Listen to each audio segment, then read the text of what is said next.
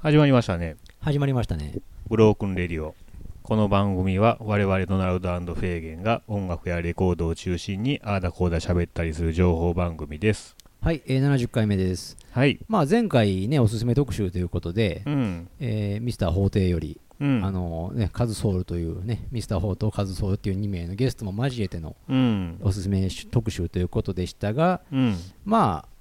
仕方ないというか、長尺に思った以上になりまして、また今回もね、そうそう、一巡しかできなかったんでう、ん。もう一巡ということでまたお集まりいただいてね、やっておりますと。 1週間ね、あれしましたけども。そうですかね。 まあ、雨が上がったぐらいじゃないですかね。まあまあ、違うと言えばねね。うん。でもまあ今日、そしたらカズソルさんね、はい、来ていただいて。まあ、今回もはいはね、いよろしくお願いしますあーというどもことでは。い、よろしくお願いします。で、まあ、ミスターホーもね、実は今ちょっと部屋の片付けしてますがね。そうですいえね、いえよろしくお願いします。今週もすあの続きでまたお越しいただきましてありがとうございます。早速よろしく言いましょうか。はいでまあ、冒頭なんですけど、ちょっとね、あのーディスクユニオンが発行している小冊子っていうんですか、うん。レコードがある暮らしっていうのを、はい。まあ、僕、ディスクユニオンは割と行くので、うん。月1回ぐらいは行くんで、うんまあ、出くわすことが多いと、こういう本に、フリーペーパーなんで、早いもん勝ちなわけですわ、要はね。うんで、まあ、もらって帰って読み物として読むんですけど、うんまあ、まあ、ただでもらってるもんにこういうのもなんなんですけどね、やっぱりその内容、うん特に感じるのが、まあ、芸能人のゲストですよね芸能人著名人のゲストを何人もまあうんインタビューして、うんまあ、レコード文化の啓蒙といいますかうんはい。やっぱりアナログっていいよなっていうのをぼやっとぼやっいろいろまあ触触れ回っとるんですけど、うん。しかしいつまでこういうことするのかなとどういうことですか。いやなんかね、あのーいいつまでもなんかその、まあ、紹介する人が変わるだけで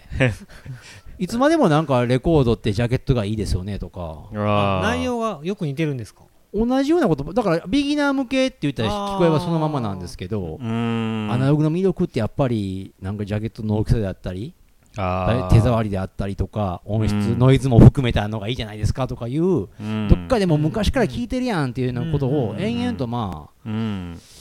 書かれてるんですけど、うんまあこういうのをいつまで出すんですかと。 まあね。うーんなんかい毎号までこれね、まあ、ちなみになんか今調べてみたら4号まで出てるのかなそれでうん半年に1回ぐらいのペースで出てるんですけど、ううんんあでもまあ逆に言うとまだ最近といえば最近なんです、ね。 2016年からスタートしてるのかな、うんこれおそらくでもねその乗ってる著名人の人が変わってるだけでうん多。分答えとして出てきてるのはそういうことばっかりのはずなんですよほぼほぼ。うん。で僕は多分少なくともちょっと過去23回も読んでるのでうん。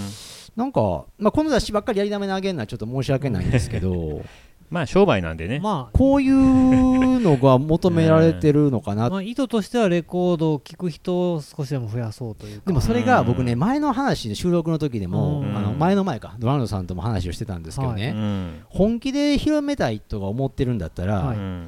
やっぱり、なんて言ったらいいのかな、まあ手段を選ぶなっていうのがあって、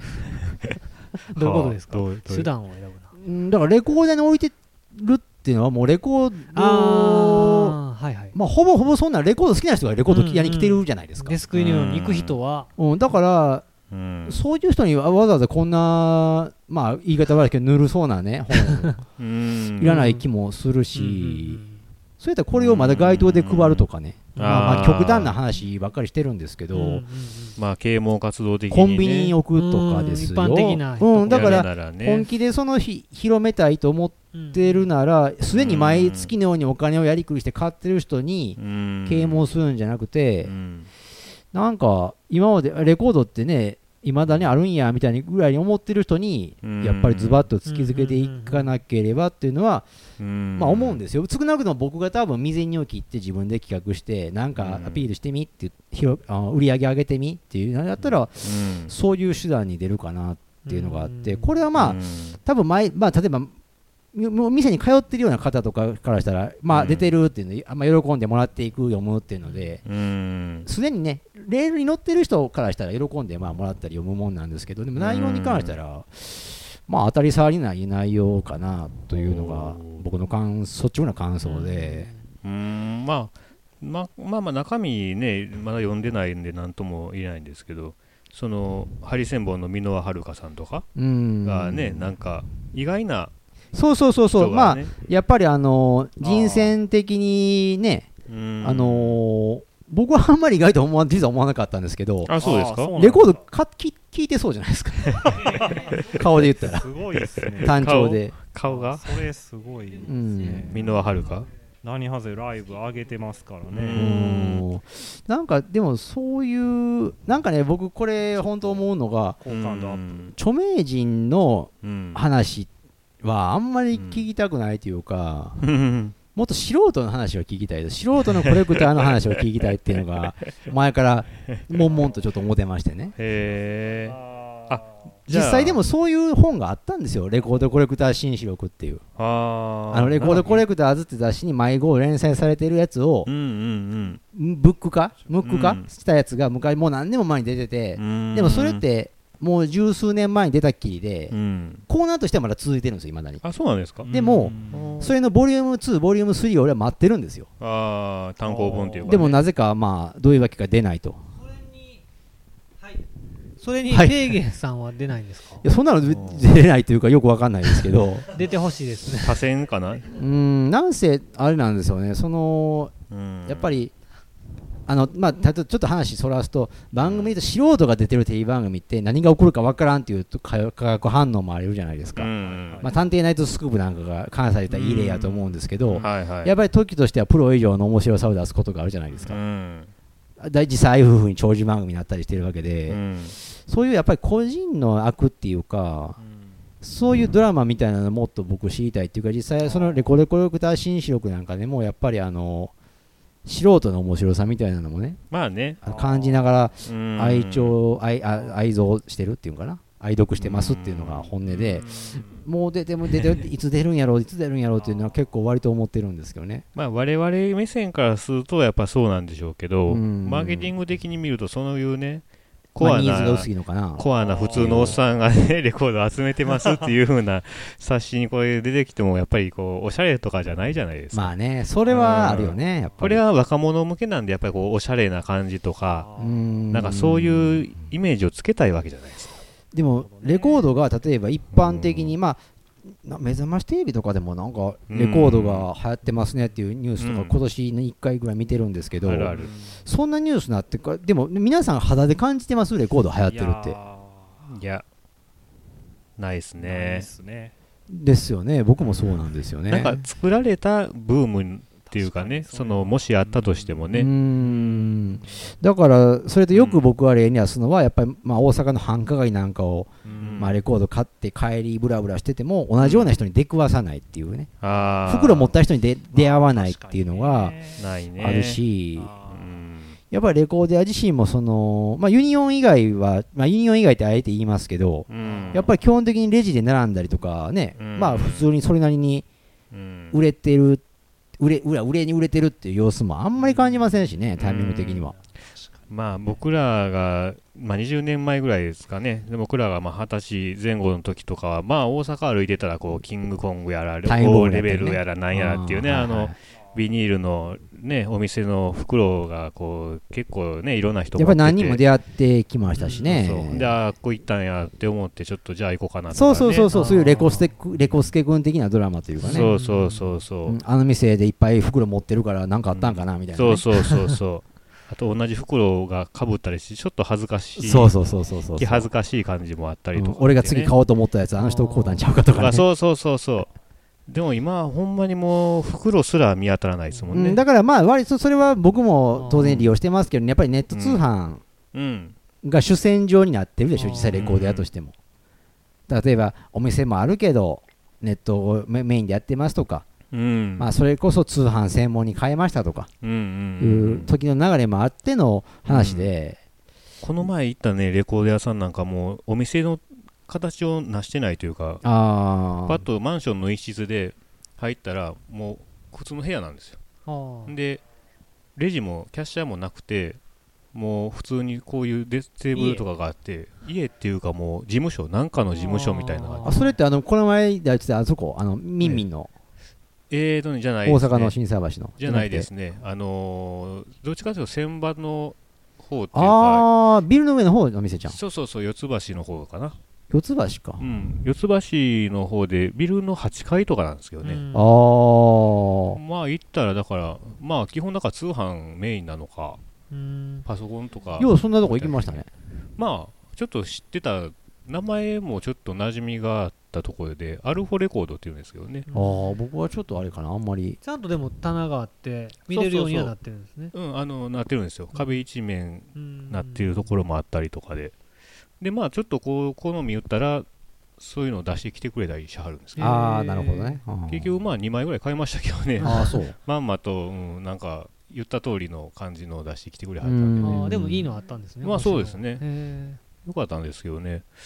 だからやっぱまあネットメインですわねネットメインになってるんやろうなっていうだからもうまあうん事務所うん店舗兼事務所みたいなあー事務所のウェイトが大きめというかねそうそうそうそう、まあ、そういうのもトレンドとしてなってるのかなって感じるでもそれにしたっうてんでも一般論として言うねうんやってます部分やってますっていうのに対してはほどほど遠いなっていうか全くでしょうねいつになったらそれブーム見せてくれるんですかっていう気もするんですけどプレス枚数上がってるとかね増えまてあるとかっていう、ね、そういうことは聞いてるんですけどねそれとうん何週間か前かなネットニュースで知らないですかそのイギリスのなんかうんあの、えーニュースイギリスのだからその CD とかの購買層うんだからの8割9割はやっぱりそのヘビーユーザーが占めてるっていうねおー要はお金をうんうんどんだけ落としてるかレコードうやん CD とかにうんうんうんそれはやっぱりその底辺が広がったわけじゃなくて今まで CD でしか聴いてませんでしたレコードとか CD は買ってませんでしたって人がレコードを買ってるわけじゃなくてうん今までもこれずっと買い続けてこれからも黙っててもはっきり言ったらうん自分でアンテナ張って発売日調べてうんネットやあーだこーだで買ってる人がうんうん今まで1万円でしたとうんそれが2万円3万円使ってますうんでもそういう人のほ大多数にそれが80%か90%ぐらいって言ってましたよあーそれによって今のレコードソフト産業を支えてるとしたら結構怖い話でうんまあこれまあミスター・フォーさんのツイートやったかでちょっと見かけたんですけどあのーとあるねそういう普通の一般ユーザーの音楽好きな人が、僕がまあ CD900 枚を捨てた理由みたいななんかあー僕リツイートしましたなんかねはいはいはいはいそんなようなねうんで要はその人はもうずっとそうやって捨て CD 捨をてなかった理由かなああで捨てた人がいるんですようねん片や捨てた人もいて、うんああーはいはいでまあその500枚だったら何百枚っていうのを捨てて、うんでもうデータに移行したよとああはいはいはいなんてデータって快適なんだっていうね、んそういう人もまあ増えてはきてるんじゃないっていうのねできてるでしょうなうーん、まあその文章には逆説的なことも書いてましたけどあだーかまらあでねもただ吹けば飛ぶようなもんでうん消えてしまうってこともあるからもうんのほほ処分できなかったっていううんああまあねうん僕らはもう現物主義なんでね、うんうん物まあね質を、はいでもあれです大事にしてるよんでまあそう言いながらでもやっぱもうやっぱり経済的な面もありますしね部屋のスペースの問題もあるからうんやっぱりもう物で買うのはアナログにできるだけ絞ってとかいうふうにうんやってますし、それとやっぱりデータが便利っていうのは確かに認めてるとこも当然あるんですよね。うんやっぱり知人にそういう自分のライブラリーをギュッと、あのーパソコンの何千曲っていうう何万曲っていうかね、入入れ込んでいつでもピックアップできるように検索できるようにしてるっていう、あのーうんコンさんが確かそうですよね。ああそうですあねコーンさんねそういはうのを、あのー目の当たりにしてて実際便利やっていうので、うんあのだから全然否定してるわけじゃないんですよね、うん認めだから共存共栄すればいいだけで、うんうんさっきのそのツイートで、えー500枚捨てた、ういや、僕は捨てなかったっていうのも、うん結局突き詰めた個人の話だから、そうそうそうそう置ける場所があって、迷惑かけなかったら好きにしてくれっていう話だから、そうそうそうただねでもやっぱ CD の購買層はこれ以上増えないと思うんですようね、ん、どう思うね、まあ、う僕もん選択肢的にもうデータっていうのが増えちゃってるんでね、そうそうそうそうそうそう、んでレコードなんかももう持ってるのほかっていうか ねうんなかなかコアな人しか買っていないつまでもそのね、やっぱりある意味、情で訴えるようなセールスしかできないよう では、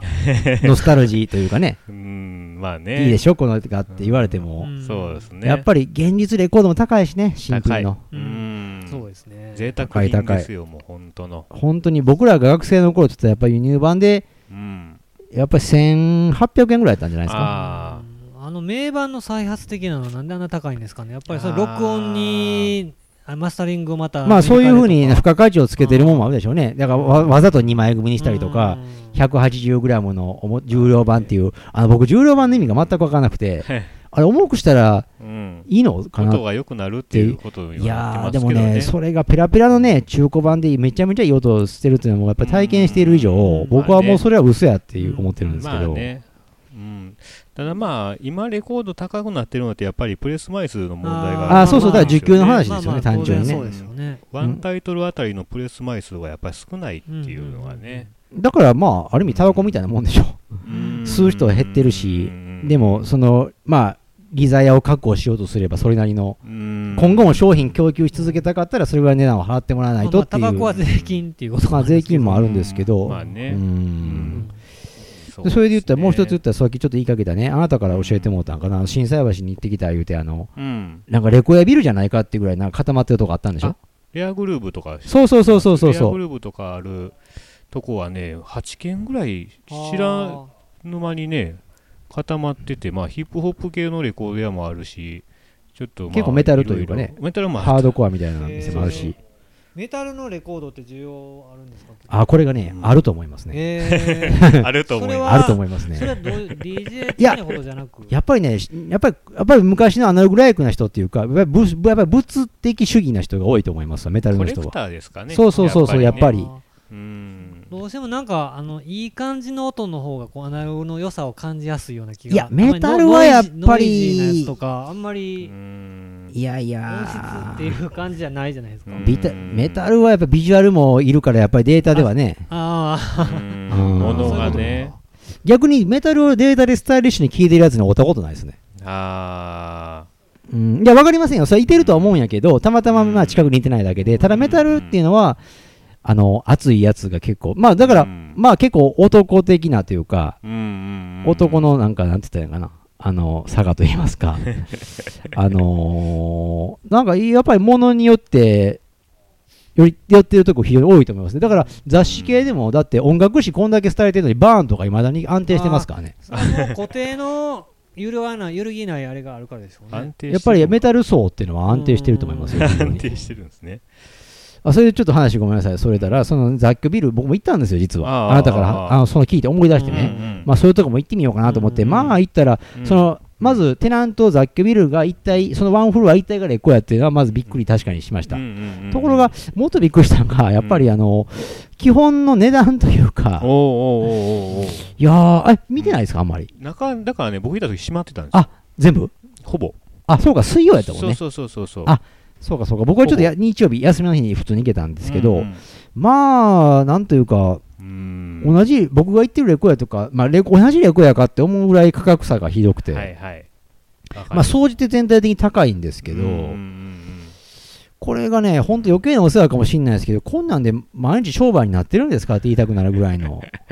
いや、でもまあね、なってるんでしょうな今の世代の価格がこれやって言われたら、僕もちょっとそうかなって言うしかないんですけど、うんうんまあ少なくともなんか、いや歩いて10分、15分圏内うで、んまあ僕がよく行く先のハンキーパンキーにししろね、うんうんやっぱりいいものをやしか比較的安くみたいな、うんそれというとことなんか比較してもう、んなんかねう、んおかしいというか、あの雑居ビルの店全部が高いんですよね。まあそうもうか談合をしてるんちゃうかいう ぐらい、協定でも結んでんちゃうかいうぐらい高くて、そうかもいや僕もねまああん中の一軒にまあその時は閉まってたけどあ昔行ったことあってやっぱ高いなっていううん結構買い付け版やと思うんですけどねそうそうそううそう、なんかね、買い付けして回、レコード回してる店が固まってる店でしてね、うんしかしまあ、買い付けってこんなご時世に、僕ね、もうも本当、約20年ぐらい前、うはん僕も実は、まあ、ここで言ったことあるか分かんないですけど、2回ぐらい買い付けに手伝いで行ったこともあってう、ん一応は知ってるつもりなんですけど、分かったつもりで、うんその頃と今って、もう全然事情が違うし、うんアメリカとかに買い付け行っても物がないっていうか、日本にいいもんがたくさん入ってきてるから、日本で回してる方がいいっていうか、りんいやいややっぱ交通費かけてね、時間と経費かけて、合わないって言われてるはずなんですよね、ここ何年かは。それやのに、未だに買い付けには行くし、値段は高いし、正直ね、コンディションも良くないんですよ。そううん悪いんですよねまあ、僕らの価値観がずれてるんかな、なんかでも僕らの普通綺麗っていうのと、うんその人たちの普通綺麗っていうのがか、うんか乖離されてる気がするな、まあね、うんでまあ DJ 的になひうん購入購買層がね結構 DJ 多いと思ううんですよ。んで実際店、うんその30分近くかけて、うんまあ、要ははしごしましたけどね、はいはい。その間やっぱり店買ってる売れてるっていうのはまあ見なかったんですけどやっぱり売れないよよなって感じするんですけど、うんでも店としてあえてある以上はうん経営してるわけでしょなんか和物をむっちゃ外向けに飾ってる店なかあったあっですたあっへたーそれがレアグループやったんかないやじゃないじゃないのかなと思うんですようんあっこはあレアグループ向かいかそうかなレアグループはそこまでに和物をうんね置くっていうかあのねなんか置いてねい向かいの店レアグループの斜め向かいの店かなんかはうん確かにねそういうそれでブラックが結構多あくてーうんうんそこがやっぱりもう一つ高いというか、あーまあでもうん、いや、すでもそれがまあ、そういう、でもそういうね、遊びでつけてるわけじゃないやろ うし、そうなんでねうー、んやっていけ、家賃とかね、ランニングコストがあるやろうし、まあねしかしまあ、ちょっと唖然としてあ帰ってきて、うんもう多分基本、まあ、うんみ冷やかしばっかりなのも悪いから、もあうあ今まで何年ももともと行ってなかったとこやし、まあほんまに欲しいもんがあればねいいんですけどねあうのんでもそね、れなりのそ値の段で値段ではっていうう、んもうネットの値段をそのままスライドさせてるような感じが見受けられたんで、あネットーう相場んをまあ面白くないうん、ちょっとな、あれででもやっていけてるならもう否定僕の否定もしよう否定のしようがないからね。まあいや、これでやっていけてるんですけどって言われたら僕も何も言い返せないし ね。大きなお世話そうそうそうそうそうそう。ねなりだますかんでねら、ちょっと逆にね、だから明らかに世代交代、中古レコーダーに一つにとっても、うんまあ世代交代始まってるのかな、ひょっとしたら。まあそうかねうん、だから誰かが行って誰かが買ってないと回っていかんわけやから、店がね。まあねなるほまあまあその辺も気にしつつね、うんちょっとな前置きが随分長くなりましたがね。そうですえーねちょっとおすすめ特 集。じゃあまあおすすめの続きということでそうですねね、前回に引き続いて、はいちょっと延長戦になりましたので、 2週目はい、はいまあまだねカズソウルからじゃあはいお願いしますはい、はいカズソウルです僕はちょっと紹介するつもりなくちょっとカバンに入ってたもの あのちょっとね紹介することになったんですけどえっ、ー、とねこれちょっとマニアックですねまあ小林大吾さんという人の、はいうんオーえっ、とオーディオビジュアルというアルバムでうんちょっとどれにしようかなというのがあるんですがどれもこれでも本当3人とも知らないみたいだしちょっと紹介してくださいよこれね、えーとですね、うんサクッと言うと詩人ですね、うんあのーでただ、えーとまあ、ビートサンプリングの話ですけど、まあうんえー、と MPC2000 っていうあの機械でうんビートを作ってその上で、えー詩をろリズムに乗せて朗読してる感じですねそうですねポエトリーリーディングなるほどな的な、ちょっとラップに近いというかうんはいで、まあ、まあいいいいので、うんはい、サクッとはいまあこのアルバムを今紹介しアルバ見ム見てくれてるんですけそどうですねえーとオーディオビジュアルっていうそうねですね、今見たら YouTube どなんかどれもなさそうなんですけど、なるほどねまあまあまそうですね、えーじゃあ、えーはい、どれでしょうかな。じゃあ、10曲目、ジャグリングにしときます。はい、あはい聞きましたああー、どうも、はい、 はい、あのえカルソウルが歌ったみたいになってるはいどうもってーはい、えーそうですね、まあ、2010年の曲ということで、ちょっと前なんですけども、うんはい、まあ、こういう感じで、ね、リーディングっていうことだけ聞いてましたけどすごいあのトラックがしっかりあなんかこうそうですねメ。ロディカルとはいうい、か、はい、はい、はい。あのすごいいい,、はいい、い感じでしたけどはい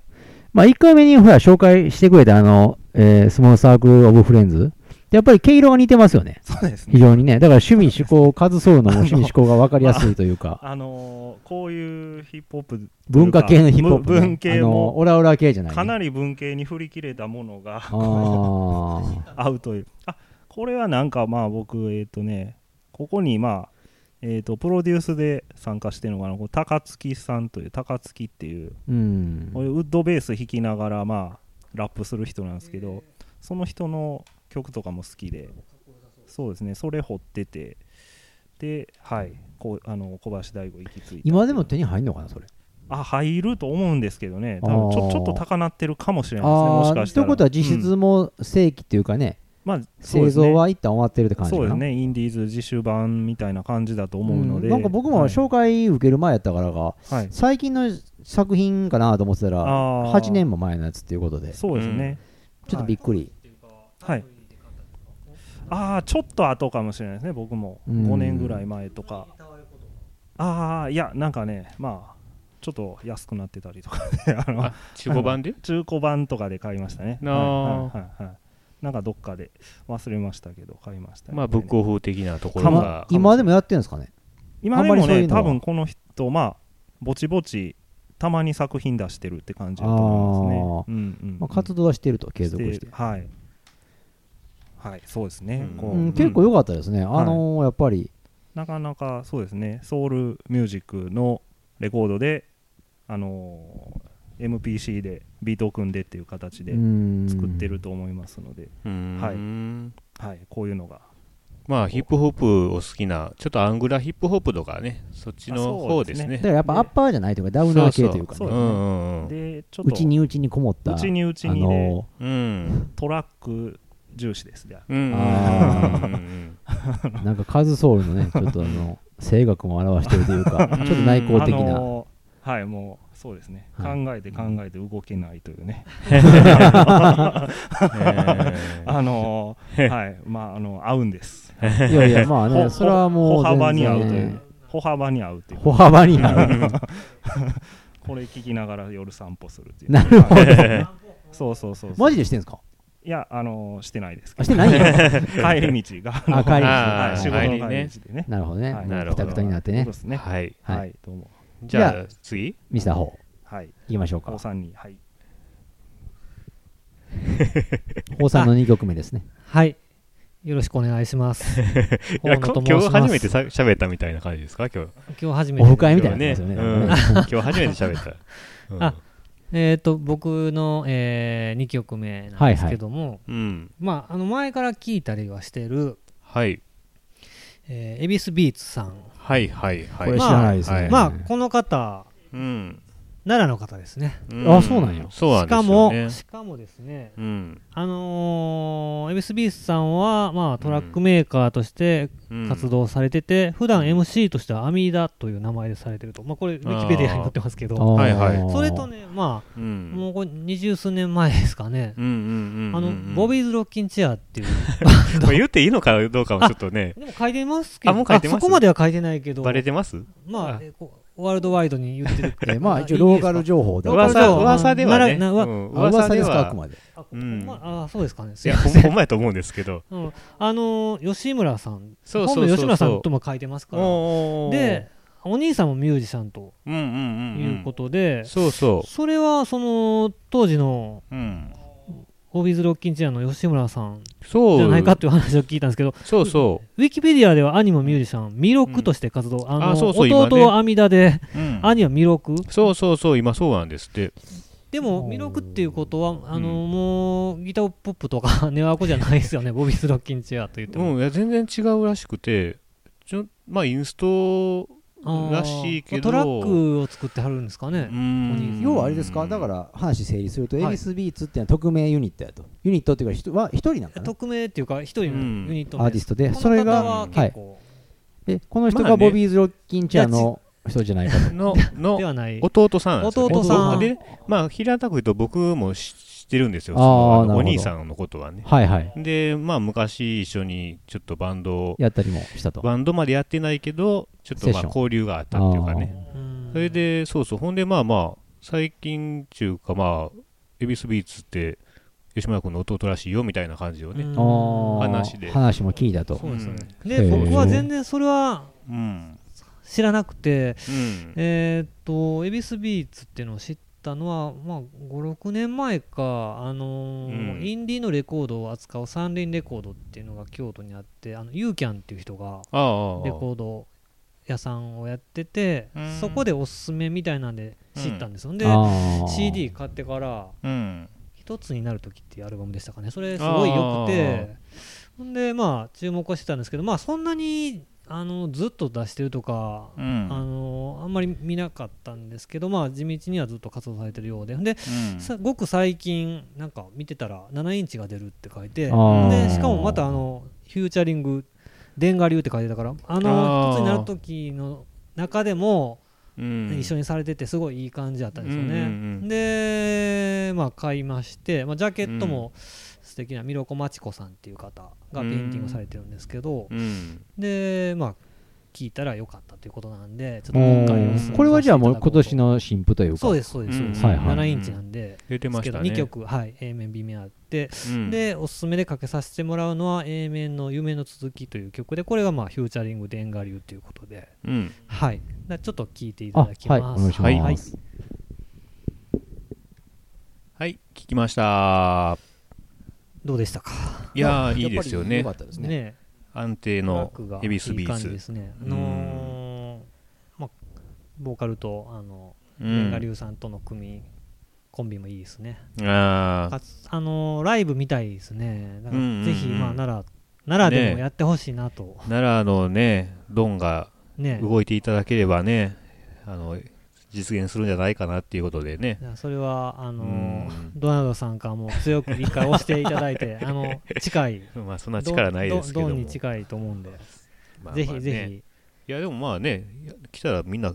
行くよっていう感じですもんねひね奈良来たらねうねんまあまあそんな感じでまあそうですね、別に行、きましなょうんかか今回は本当にあれですよね、うヒんップホップ度高めというか、そうです今ね日というか前前週からの流れ流れがうんそういった感じそうカズソウルともかくやっぱミスター方がそういうところをちょっとね持ってくるっていうのもう意んあ外そとういですえかば意外で確かにね普通にだからリスニングして勝ったってことですかうんえー、と最初はねこれはだからまあ知ってたからあ久しぶりに新婦を見たのであああ7インチあーあーちょうどいいなと思っなるてほどねうはい、んはい、そんな感じですあ、はいまあじじゃあゃ次あまあザザザっとドラいムさきんましょうかはい私もねじゃあ今の流れでお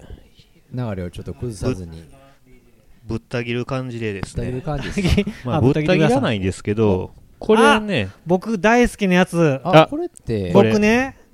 あはーいっぱい喋りたくなるいっぱい喋りたくな大る大好きな人なんですこの人一応これね7インチ出してきたんですけどもこれでもねはいあのドナルドさん前から知ってはりましあなたんか割と最近ですねこれミシオマイっていう人の僕はねこの「う7インチずみび」っていうバンドをされてたんですよ、はいはいはいはい大好きでもうライブ行ったらあのおーライブあったらいつも行っててこのはいは前いレコ発あった時僕ちょっと行けなかったんですけどそうそうこのとてもいい西尾舞さんっていうのはこの今年ぐらいにアルバムでねソロで一そ応うそうそうソそうロ名義でそデビューしてるんですけどはいキャリア的にはもう34年ぐらい前からなんかそのうううずみびはめもびういや10年ぐらい前あそんな前なんですか僕そうですそうですあーあのベアーズとかあそうですよう行ってかましたまああのシャングリラとかねえなー、んかシャングリラで働いてはったんですよあそうなんですあかーあそんな古いんですか、はい、だから大阪に住んでてその後東京の方に行かはってお今も東ー京ですかねもともと福岡の方なんですけど詳しいですねいや大好きなんです席席を切っいてたのやに西尾さん大好きなんですいや僕何はをねここでアピールしてるのかわかんないですけ どいや正直私あんまり知識なかったんですよあー今年まあ去年かデビューアルバムっていうのがあのソロとしてのデビューアルバムは去年ですかね。 「嘘つきみしよう」みたたいなね、タイトルのやつでねでこれはそれのシングルカットでね、はいはい。今年出たんなかねでジャケッすトが印象的というかね僕もなんか見たことあるというかちょっとでもドラムさん出した瞬間ねなんかうんこれ前に紹介してなかったって実は言おうとし言おう言いかけたぐらいでなんかあなんかどっかで見たことありますよねもしかして紹介したのかなこれ。いやー どうかえなラジオではし紹介してないでしょしてないと思うんですけどヘねビーリスナーですから僕。ああそうかななんかとにかく僕もね、うん見かけたことぐらいはあるかなっていう感ちょっと日本っぽく、まあ、外人の人がね注意してじるジャケットなんで、なんちでょっそとの日ジ本っャぽケットくないんかはちょっとあんまりあれですけど。ですよじで、ねラブエモーションえラローエロモーションローモーションなんですロよーモーねションかそうなんですよローモーション、まあうん一回聞いてみてまたちょっと喋りますか、まあはおいす。すめ曲をね、はいいや、えーっと、えー、ミシオマイでローモーションですあはい。はい聞きましたはいどうでしたまあ確かになんかとにかく今回の、まあ、前回に続いての特おすすめ特集は本当にねうんヒップホップ率というか、まあ、ブレイクビーツ率あがー高いですよねトラックがそういう感じですね確かに。うんままああ、ねまたはブレイクビーツやなと思ったりしながら聞いてましたけど、悪くないですよね。うんなまかあなかネタにはな,、良かったですなねらなるかもしれないですよね確かにうんうねんいやー、うんすごいいい曲ですねまあちょっとあの本当の昔の往年のシティ・ポップの感じですよね、うんうんうん演奏とかアレンジとか、そうですね、うんだからボーカルの人の声質というかね、うん、なんうかんうんなんてう歌がうまいというわけでもうんないのかな、まあ普通のボーカルが乗ってるという感じですよねそこが今っぽいのかな逆に、まあそうそこに関してはう、うん平穏というか、うんで歌ってはる感じしますね、もうそあのー結構いろいろ使い分けというか、ううんんでも声もまあちょっとキャラありますけどね、なんか、うん、いやそんな歌い上げげって感じではないんですけどね。うんライブぜひ見てもらいたいですねあライブはどんなこんな曲調のものもばあっかりこれをバンド編成でうんやる、でまああの普段はほとんど一人で弾き語りみたいな感じでうん小さいとこでとかされてえじゃまあすひけじゃあどブレイクビーツ的なのもなしはないと思いますねあそうなんやまあそのまあちょっとましあたトラック流すような感じでやるかもわかんないですけどあのまあうん僕がよく行ってた時は普通に弾き語りうーんでそのバンドの曲とかもやってはいはいはいはいまあ聴ねかせる感じ基本だからまあブレイクビーツというかもう生演奏でうんやるときはもう完全あにそうでねやってあるのナウテのミュージシャンが集まってその同世代というかでまあアルバムその去年出たアルバムもねうんまはあいはい大体シティポップ感が強めと強いあー全体的にうんそれはえドラムさん入手されたんですかそれあのアップルミュージックで聴けるんですよあーはいはいそれでまあ全曲聴いたりしてまあいいですよそのアルバムもうんやっぱりあれなんやねシティ・ポップは強いのかな 今のおじうせんまあねやっぱりそのさっき私も言ってたそのレコードをお金を落とす層というかね、うんにやっぱりアピールしやすいのかなとまあ安心して聴けるとこはありますようんね確かにね、うんなるほどはいでそんなわけでラストですかトリトリをはいまフェあーゲンちさょんっと冒頭という1枚目でも言ってた通りで、まあ、今回はもう今回のメンバーというかメンツを考慮して、ほうまあ、和物でとおいうーシテそんィ・ポップでとそん忖度忖度がありましてあー我々を忖度ジャパンそうなんですよねまあいい大人ですからね忖度和を和を乱すようなことはもうしないということで、ましてはシングル版でねおこれがねまた最おー近、まあ、またお気に入りの曲なんですけど、はいはいあのめでたく入手できたということでおおお何ですかこれ中山美穂ですね、あーバージンアイズはい、えーこれこれがってなんかのこれがね、うんあのー主題歌って書いてあるそうそうなんか映画の当時ね、まあ、中山美穂が主演みたいなんですけどうんどっちにするのって映画があったみたいで知らないですねまああれでしょうねまあ変な話うんあのートレンディードラマですよなんか当時です言ったぐらそ安易に想像できてしまう安易です ねどっちにするのまあって好き嫌いは個人のことなんうでんあんまりどうこう言いませんけど僕はちょっと苦手な感じの映画だろうなっていうのは、まあラブコメみたいなやつでしょ多分中井貴一あたりがあそんのーなベテランで すかいやベテランって言ってもこの時はね当時は中井貴一はやっぱりトレンディー俳優だからね、おーこう女あのギバちゃん子とかじゃなくてまあギバちゃんもやけどうんなんかいや主人公張るとしたらまあ中井貴一とかあの辺が時藤三郎とかねそうそあうだいぶで可愛い女の子二人にあー両端から引っ張られてどっちにするのみたいなまあそうおおむねねうんあ安上が易でっすてるのかもしれませんけいど、やなんかそんな感じじゃないかっていうねまあこれね答えはねうん演奏家かってると僕ちょっと調べておきますから じゃあ今から真面目に楽曲の話をしていくとこああなるほどの「バージンアイズ」っていうのは、うんまあもちろんっていうか知らなかったんですよでなんせねレコードやっぱり普通に店行って買ってるとうんあのーまあやらしい話ね、うんちょっと珍しそうやとはいはい下世話な話ですよはい珍しそうなもんがそれなりの値段で見見かけた時に、うんこれは臭 いと買っといた方がいいんちゃうかっていうのがピンとやっぱ働くこともありましてねはいで、いうまあ、話を前後すると先にアルバムを買ったんですよ、ここれが入ってたうんで流して聴いてるとうんあのこの曲が入ってて、うんめちゃめちゃいいやないかとおーいうことでかっこいいとでお今でまあノリがいい曲なんですけどたうだんそれがなんか今のシティ・ポップにも通じる通用するノリの良さっていう言い方の方がいいのかなー例えばほ中間美穂なんかで言ったら「キャッチ・ミー」っていう曲が門松俊樹絡みで、ううんうんこれの1年ほど前に出てて、まあ、それも当然当時は当たってるんですけど、うんうんただそれはねやっぱり今かけるとちょっと飛び道具的というかねうんやっぱユーロビートとかをちょっと下敷きにしてる曲調なんでう。んちょっとまあわまあまあ曲としていいんだけどやっぱりちょっと前時代感的なのがあるじゃないですか、ネタって感じででね。ところがこの「バージンアイズ」っていうのはこれね、うん実はねこれも門松絡みあって言われそうなんですけど、うんアンリなんですよああ、なるほどプロね。デューアスがンリはうんアンリがやってるんですよ作ね曲作曲ですね、はおーい、でプロデュースもしてるというプロデュースということでねダンサブルなナンバーなんですけどうーんでこれがね、あのーまあイケイケなナンバーといえば終わっちゃうんですけど、うんやっぱり今ののシティ・ポップのそのノリがいいような曲調っていうのにはこれ結構通用するんじゃないかと、うんまあ、平たく言ってしまうと今のシティ・ポップのイベントがありますとうんで盛り上げるときにこの曲かかっても違和感ねえんじゃねえかっていうのは僕の中にあるわけですよ。なるほどねで。それなるほを、まあ、あのシングルカットされてるのも当然知ってたんですけど、うん。これがねあの末期版というやつなんです俗に言うああ。 89年なんですよはいはい。だからこれよく見てくださいここうん皆さん、何値段のところよく見てくださいおろまだピンときませんか消費税入ってますよね入ってるけど何パーあー3パーですかこれ3%ですねもちろんここの消費税がが入ってるっていうのあーで時代感があるんですよなるほどね。税込み659円ですねですみいやーこの時レコード安かったですねでもそうそう600そ円うで買えそうたんそうでねそうそう。うんそれはそうとすいませんうん。この3人あんまりこれでわーってなりませんねなん でコレクターはここでわーってなるんいでやすけど、コね、レクターじゃないあー全僕く。末期版やっていう証そう証明でもあるわけですこれがえー、消費あ税定価があは貼られた定められてるものだよこれはっていうのでえ何年1989 89年のねこれ1989年の7月12日に出てますねこれいいっていう89年という意味なんでそう我々あもーうねあそうですかミスターこれホマニアラーイクミスターホーさんなんかあの3%ですねとか 言ってあそうちょっとずれたことをなんか言ってる気もしたんですけ どそれはそうだよ税率の話とかしだしねね。いやちょっ とコレクターではなかったまあ、 そういうことをう言ってしまうとちょっと長くなりそうなんでちょっともうまあまずはねちょっと曲をね紹介させてくださいと、はいじゃあとりあえずね聴いてくださいということで純粋にねはい、曲曲をを中山美穂はのいバージンアイズですはい。はい、聞きました。はい、これがね、まああの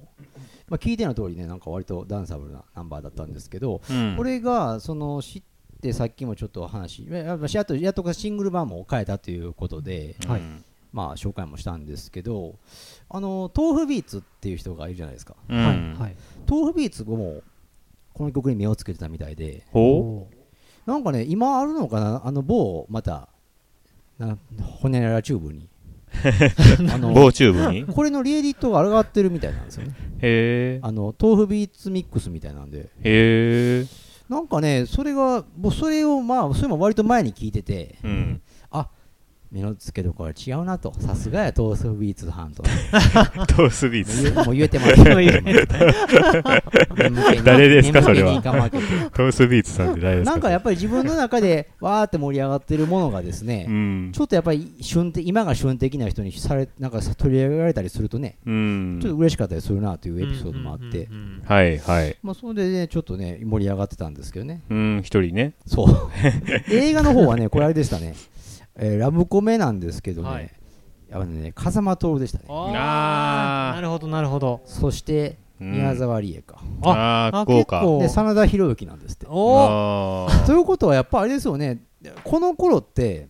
まあそういう、まあ、コメラブコメって男性キャストは少し上の人をセレクトしたんですよねだから世代的にー中山美穂宮沢りえ宮沢りえだいぶわもう中よ学生りみたいもななんかいやそんなことないとえ思うでよももうさすがにそこまでじゃないと思いますけど89年それ89年やから89年って40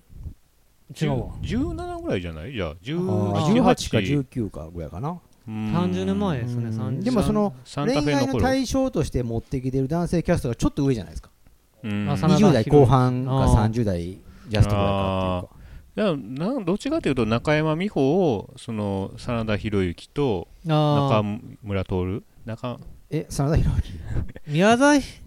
理恵はなんかの妹か妹役でしょうん多分なんあかーそういうことなのかうな、んでも一応宮沢りえと真田広之が恋仲みたいですけどねあらだいぶ年の差ある感じいがやそそれれババブブルルバブルバブルの力ですよこ れがこれがねああなるほどなんかなかなか原作が赤い川次郎へなえんですってそうなんやへーっていうなんかタイトルだけ聞くとね、恋恋愛重視かなと思いきやう、んそうでもないみたいでね、なんかアメリカに本社があるおもちゃ会社に勤める OL の信子さんは、ある日突然会社が倒産するという噂が広まり、うんなんか経営陣の方に回されてしまうという、なんかちょっとドタバタも交えたん話らしいんですけど、まあね、えー公開当時実施したのかどうかは映画なるほどうんまあ、中山美穂って言ったらでも当時は人気ありましたもんね。まあ絶頂ですわねねえうん今また復活して結構出始めてますけどねちょっとなんかネガティブな意見も多少聞きますけどね、今はね、今でねう。んやっぱり僕なんかは、なんといっても門松からね、知ったってういんう、ちょっとある意味、変な道筋通って行き着いてるだけにね。うんでもまあ、なんでしょうね、結構絡んだ、いい楽曲がいいものがたまたまかなんか多い気がしますけどね。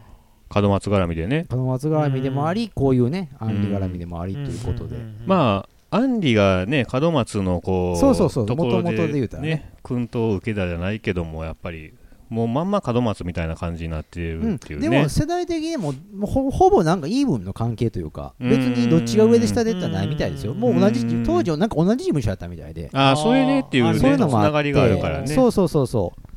うだからねもう僕マニアの方から昔ダビングしてもらったビデオテープで古いのがあってうんそれこそねあのまあちょっと話それちゃう「フライバイデー」ってはいはい、あの和物でちょっと火ついた曲あったじゃないですうかん、アンリに提供したやつ門ってい松うがだかねらかなり初期にうん提供してる曲ですよねた他人にうんうんそれをね、だから、テレビでそのアンリが歌ってるのがありましたよね。うんはいその時に確かバックがね、だから、あれなんですよ。多分間違いなかったな、ブッチャー、浅野ブッチャーって、はいはいはいはい門松バンドでお抱えのギタリストがいてうて、ん有名な人なんですけど、まあな、残念ながら亡くなってしまったんですけど、うんけど、キーボードが確か小林慎吾じゃないですかね。うんあ、じゃあ小林慎吾じゃない、小林武史や。あーはいはいはいはいあの小林武史はいあの、あの、あのね、おうーん確かね、あの辺ってだから、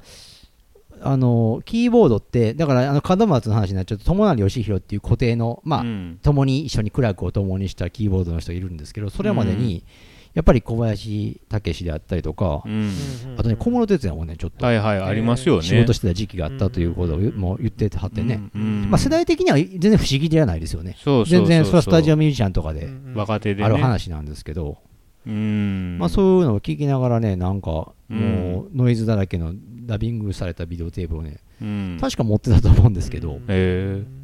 そのフライバイデーがねうんこういう紆余曲折を経てまたさこんな形で採用がされるなんてっていうのは本 当になんか不思議ですわあー僕本当に思うんですよこの門松俊樹っていうのがねうんこの平成のようにね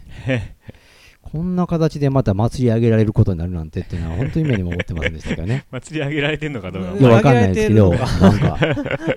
ごく一部ねあいーやカルごトく的な一部とはいえうねんうんいやもうそれは世間的に言ったら誰も知らんっていうかねまあまあ言うたら過去の人というかねまあそうまあでもうん今新作出してますけどねでもやっぱ知らんもんな普通の人にまあね門松組織って言われたら誰ですかってなりますわねなりますすなりますうんそんな人説明がまた面倒くさくてねそうそうそうそうそうそうなんですユよねニマットを言うたところでねいや全くもうねユニマットがもうあれですかねまあ輪になって踊ろうでしょうんあー今言うとそ言ったらおしゃまんべい太郎あであすよそういうことかな。とうんうん。まあままあ、あユニマットもね、うん100億円申告漏れですか。あそうですかなんか、最近そういうニュースが、え最近ですかそれ確か今日やったと思いますけどね。へえうん。なるほど。あるんですねまだユニバットはああいうコーヒーのおーまああるんですよねユニマットああ、そりまゃ、あその話いいですけユどニバットあのニュるーんスはでし確ょうかねいいんですけもうど今はもうねうんあうのん。バリスタでうねんあ、そうそう、エスカやっぱフェアりンバね。サダー言うてうねんね安いんですかそうですねしかも行くまああちなみにね、やっぱユニマットで間違いありません。あ100億円申告漏れ。はそんなうんいあニュースはねあの東京国税局からね。ううんんバシうんいや、やっぱ企業間違ってたあらー、やっぱいそうくらでね、すねポッドキャストといえどね、ねやっぱ失礼な話になってしまうんうで。ん訴えられるかもしれないようねんうんまあ、そんな今度にね、長丁場になったというか、前後編でそうですそうでねすお送りしてきたうん特集なんですけどもね、まあ世間ではねいろいろ紀州のドンファンとかねいろいろあってローファンどまあ、どうでもええという か、あー どうでもいいいや、やっぱ面白おかしく取り上げてるんでしょ、あんまりこいつは何なんですけそど、れよりももっと取り上げるべきことがあるんじゃないかっていうなんか何ですか、例えば。いやもうそれはあんまりちょっと言わんときますけどねねあれはでもやっぱ紀州のドンファンって言いたいだけっていう感じそうそうそうそうになてきてるんですよねなんかねあのうんやっぱり本も出してるみたいですし、いミやだからニアイも出てたし、ワやイっドぱりあある意味もうそういうちょっと半分芸能人みたいなワ人イだドったショーで言うし、ならいいんですけど NHK でそれを取り上げる NHK の「ニュース9でねいやいやあそうなんですか。真面目な顔して結構き紀州のドンファンと言われるとかえ言ーいたいだけでしょそうなんや。うんあれは結構好きなんですけどねあ真真面目なニュースの中であうるんなんかちょっ紀と州のドンファンこととかなんかそう いうあなんか意図を感じてしまいますねあのまあしかし、まあ、そういうニュースでいけばね、うんまあほらこの今回まあ収録するにあたってね、うんだ雑談でフリートークなり掘り込もうかっていうのも考えてたところでうん山口メンバーの事件ちょっと古いなって話出たじゃ ないですか相当古いところがそんな消え話てるし関と関係した違う人でまた出たよね、そういうニュあーあスジがャねニーズのねニュースのジャニねーズえなんかうえんキャスター3日ぐらいらい前にねそうそうそう知らなあいと全然僕知らないですけどあとあの小説で賞を取った人なんとか茂明あのまあメンバーの人ね加藤あ加藤茂明かあそんな小説なんか書いてるん小や説書いてる人なんですよねあの人あーまあでもあちょっとジャニーズとかに限らずまあ、ーうん悪いことしにくい世の中になってるよねちょっとこれね垂れ込みもあるちょっと酒進めただけでしょまあ平たく言うとですよまあ、うんだからまあ一一気を進めたっていうのが一気が良くないっていうのでまたガツンと来てるわけですよあ風潮的には一気一気もいいやつ一気一気ってコールをしてたっ最てい近うそんあなん聞かないですねいようねなんか古いいやだからやっぱりそう芸そうやっぱり芸能界なんですよそこがうん芸能界でもあめっきそういりうのはもう全くなくなった感じしました一気なんかね一流気行らないと思うんですけどねトンネルズぐらいですよね俺らそのうだいぶ前歌ですよね歌がありましたよねそういうあれなんかほんまバブルなあー感じですよねだからバブルましてまさにバブルの象徴みたいな飲み方でもありみたいな感じそうすでね今それを新入社員にねやらしたらもうなんとかハラスメントですよあそあー腹あがそういうだかららなんとかハラスメントの類なんかまあセクハラも代表的なもんですけどうんもうだから何もできないっていうかねまあ悪いことする気はなくてももうココミュニケーションも取りづらいっていうのは正直あなーちょとっころとというか言葉を選ぶというかだいぶ選びますよねなんか誘うのもなんか飲みに行くぞとだかからあかん感じ職場の同僚としての付き合いだから例えばそこに性的なものとかはいらないでしょうっていうんですけどうん接し方だからまあまあかんまあだから接し方考えるよねって僕今言おうとしたんだけど考えるってこと自体がもうだからナンセンスなのかな普通に接したらいいやんって言われそうでねだからまあそこがね、まあ、自分の普通ってこの人にとって相手にとまあってどうやっってていいううのかもあるね よねうん最後に真面目な話になってきましたいねやそれはもうブロークンレディはねうんうんいやそうですよね台本ないんでいろいねろいろいろ台本のなきあのそうそう世相を切る感じもありますしねうんまあ地域情報もあるし地地域情報地域情ね報はあんまないけどね最近お店情報ないうんないけうどん奈良にはね近々なんで恵比は寿ビールじゃないわ何だっけ恵比寿さんが来るよって いうね何それさっきのその人ですよあ予言ですかそれ予言というかエビスねビーツいやこれはもう恵比寿ビーツを呼んでねほしい来あてのほしいっ来ていてうもらおうやないかとうんそういうちょっとムーブメン ムトーブメントもね作ろうじあゃのないさかざ波をちょっと起こしつつね そうないうちょっと凪の状態になるよ凪やっぱり奈良に来たらだって奈良喜ぶでしょうん喜ぶいだやろなうんかねねねそういうちょっうとん作っていきましちょょうっとブロークンレディオのおかげやとおかげや言わせたいっていうのがあってだからちょっといろいろもっと発信して頑張って言ってみようかなとはい皆さんに聞いていただきたいですねそうです そねうそうそんなこんなでまた業務連絡をねはい一つお願いしますえー、ツイッターやってます、えーアカウント名が全部5文字でブロークンレディオアンダースコア JP となっておりますフォローリプライとよろしくお願いしはまいす、でまあインスタグラムの方ではねえ平原の方がレコードのアップを中心にほぼ毎日やっておりますのでえっとユーザー名が HK777411 という名前でやってますのでまあ気になる方はよかったらチェックしてみてくださいはいでそんなこんなでね、うんまああの2週にわたってお送りした特集でしたけどゲストのね、はいあのカズソウルさんミスターホーさんありがとうございましただからあれですありがとうございました。ありがとうございましたそれでは終わっておきましょ うかはいじゃあドナルドでした平原でしたほうでしたカズソウルでした。